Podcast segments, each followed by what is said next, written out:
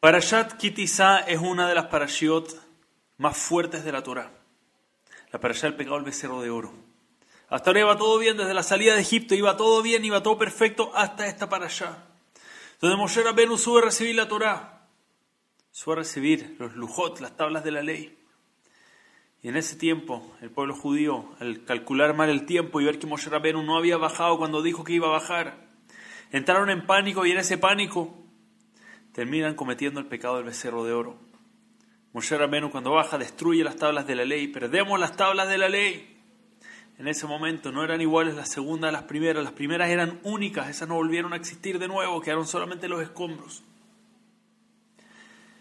Y obviamente hay que entender qué es lo que pasa, cómo puede ser. Y hay muchas explicaciones. Hoy vamos a dar una. ¿Cómo puede ser que el pueblo judío, que había pasado, había visto las plagas, había visto todas las grandezas de Hashem, los milagros de Hashem, cruzó el mar, vivieron profecía, llegaron a tener una profecía tan elevada? Nuestros sabios nos enseñan que el más básico del pueblo judío logró tener una, una profecía, una visión más elevada que los grandes profetas de la historia del pueblo judío. ¿Cómo puede ser que terminan en esto?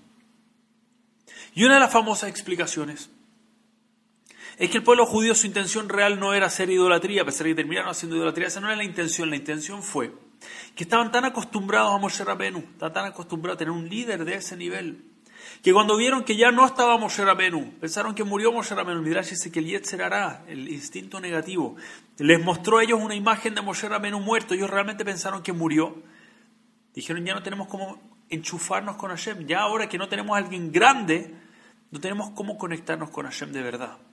Entonces construyeron un becerro de oro para que sea su mediador. A través del becerro de oro poder conectarse con Hashem. Pregunta Rabiakov Galinsky. Una pregunta tan evidente. La verdad es que esta explicación es una explicación famosa, pero nunca pensé en una pregunta y es tan obvia la pregunta. ¿Por qué entraron en tanto pánico? Si todavía tenían a Aarón a Cohen, Aarón todavía estaba disponible. Aarón era del nivel de grandeza Moshe Rabenu, iba a ser el Cohen Gadol. No solo eso, antes de que Moshe Rabenu fuera el líder del pueblo judío, Aarón era el líder del pueblo judío. Tenían todavía un líder ahí que los podía caminar, que los podía guiar, los podía liderar. ¿Por qué entonces entraron en pánico? Ok, Moshe Rabenu tal vez no va a bajar, pero Aarón a Cohen está acá. No estamos solos. Pero ni pensaron en Aarón. Ni lo consideraron ni lo tomaron en cuenta. De hecho, lo obligaron a hacer el becerro de oro. ¿Cómo puede ser? ¿Por qué no, en vez de irse a idolatría, un medio mucho más directo, es irse con el futuro Cohen Gadol, por favor? Moshe no está, te necesitamos a ti ahora para conectarnos con Hashem. ¿Por qué ni siquiera lo consideraron? Hay otra pregunta más en esta para allá. Cuando Moshe Rabenu, después de todo este episodio, Moshe Rabenu entra en un debate con Hashem y Moshe Rabenu pelea para salvar al pueblo judío al nivel que dice, si vas a destruir al pueblo judío, entonces Mejeni Nami Sifreja, bórrame de tu libro, bórrame del libro, bórrame de la Torah, por eso famoso, no está para Tetzabel, el nombre de Moshe Rabenu. Moshe Rabenu se pone a sí mismo en línea, se arriesga él mismo por el bien del pueblo judío. Por razón de esto es que Moshe Rabenu fue meritorio de que tenga un brillo especial, un resplandor especial en su rostro. Entonces Moshe Rabenu bajó y dice la Torah que el pueblo judío lo vio y tuvo un temor por este brillo especial que había en el rostro de Moshe Rabenu.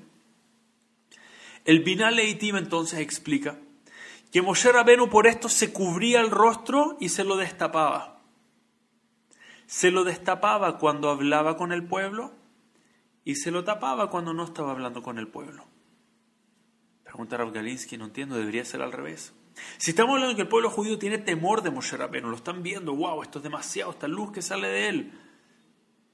Entonces lo que tendría sentido es que se cubra el rostro para hablar con ellos y que se lo destape cuando no está hablando con ellos, ahí no es necesario, no están viendo la cara. ¿Por qué está inverso?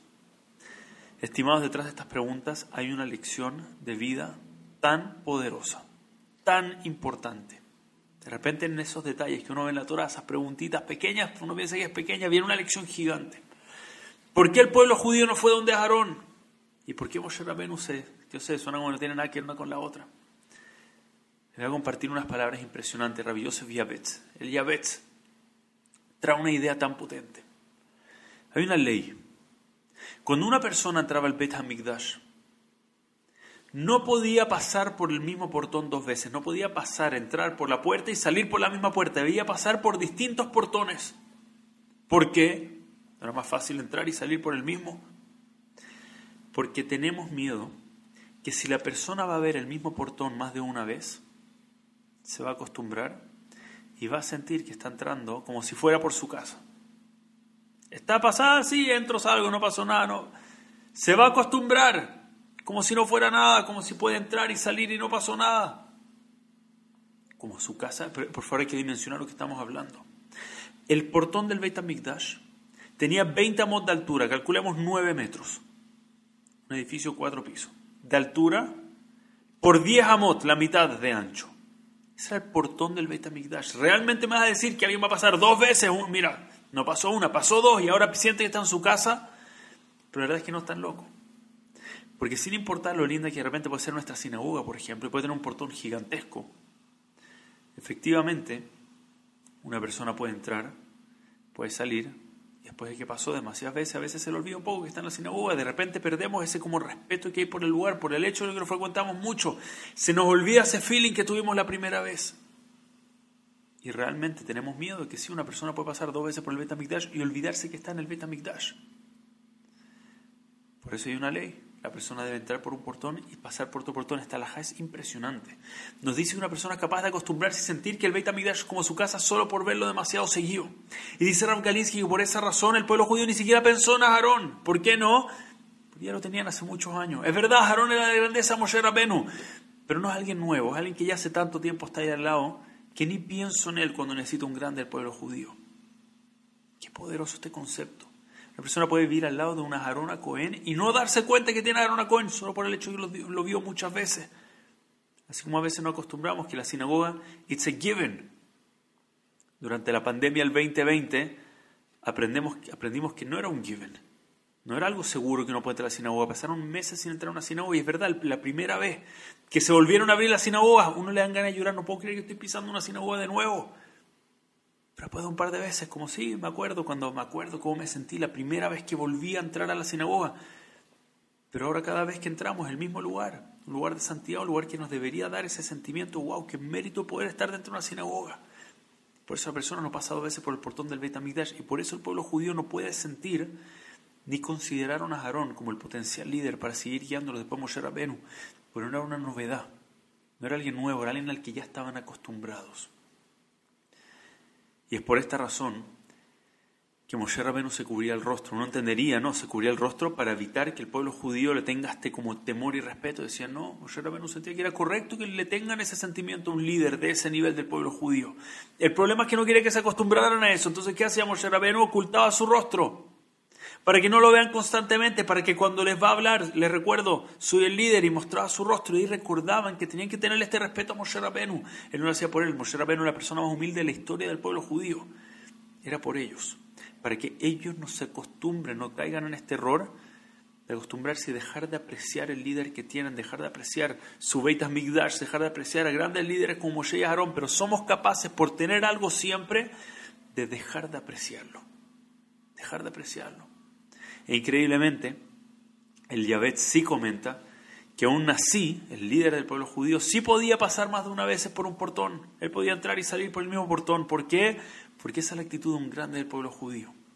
No le pasa que entre más ve algo más acostumbre. Ya, sí, ya no es nada especial, al revés.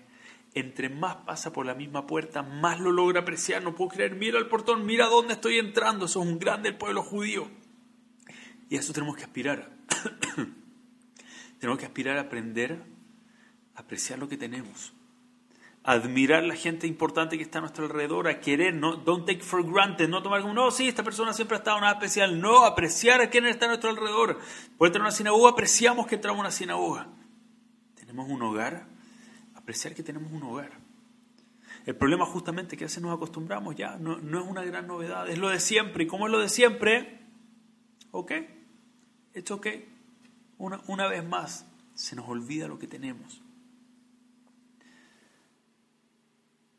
Cuenta, cuenta que hubo un señor a los 82 años, tuvo, que ser hospitalizado, problema respiratorio fuerte. Estuvo meses hospitalizado, meses. cuando finalmente despertó de algo realmente complejo, nuevamente lo tuve que rehabilitar solamente para poder volver a pararse, para poder volver a moverse. Y cuando ya estaba listo para irse del hospital, lo estaban retirando, imagínense, meses estuvo out, lo estaban retirando. Y todo ese tiempo tuvieron que tenerlo con ventilación artificial, estaban dando, lo estaban haciendo respirar en forma artificial externa. Entonces cuando se fue tuvo que pagar la cuenta, le dieron una cuenta y el hombre vio la cuenta. Todo esto por un problema respiratorio, por respirar solamente, vio la cuenta y se puso a llorar. Y la gente dijo, no se preocupe señor, hay planes de pago y hay ayudas sociales, vamos a ver cómo, vamos a ver cómo se arregla, no llore, le dieron tanta lástima, señor ochenta y tantos años llorando, ¿cómo lo va a pagar? Evidentemente un problema. Y el hombre dice, yo no estoy llorando por eso, dice. ¿Cómo lo voy a pagar? Yo me las voy a arreglar, voy a ver cómo se paga esa cuenta. Dice, no estoy llorando por eso. Estoy llorando porque tengo 82 años y nunca me detuve a pensar cuánto vale respirar. Llevo 82 años respirando y nunca lo aprecié hasta el día de hoy. Esto es real.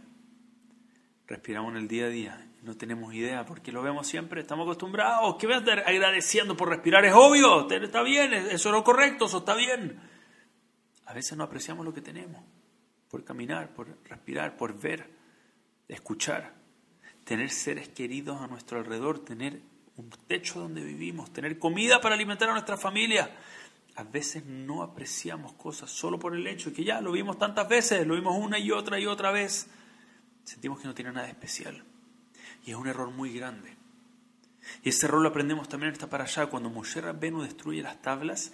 En el episodio donde se destruyen las tablas, la Torah entra a describirnos lo hermosas que eran las, hermosas que eran las tablas de la ley. En este episodio, Torah empieza a contarnos lo lindas que eran estas, tablas de la ley. Podemos imaginar estas tablas cúbicas gigantes de piedra preciosa. Pero ¿por qué la Torah lo escribe acá? Porque tiende a pasar que solo apreciamos lo lindo que era algo cuando se destruye. Cuando ya no lo tenemos decimos, wow, cómo, qué bueno que eran los tiempos donde tenía tal y tal cosa. A veces no apreciamos lo que tenemos y es un error tan grande. Si somos capaces de apreciarlo, siempre vamos a estar alegres.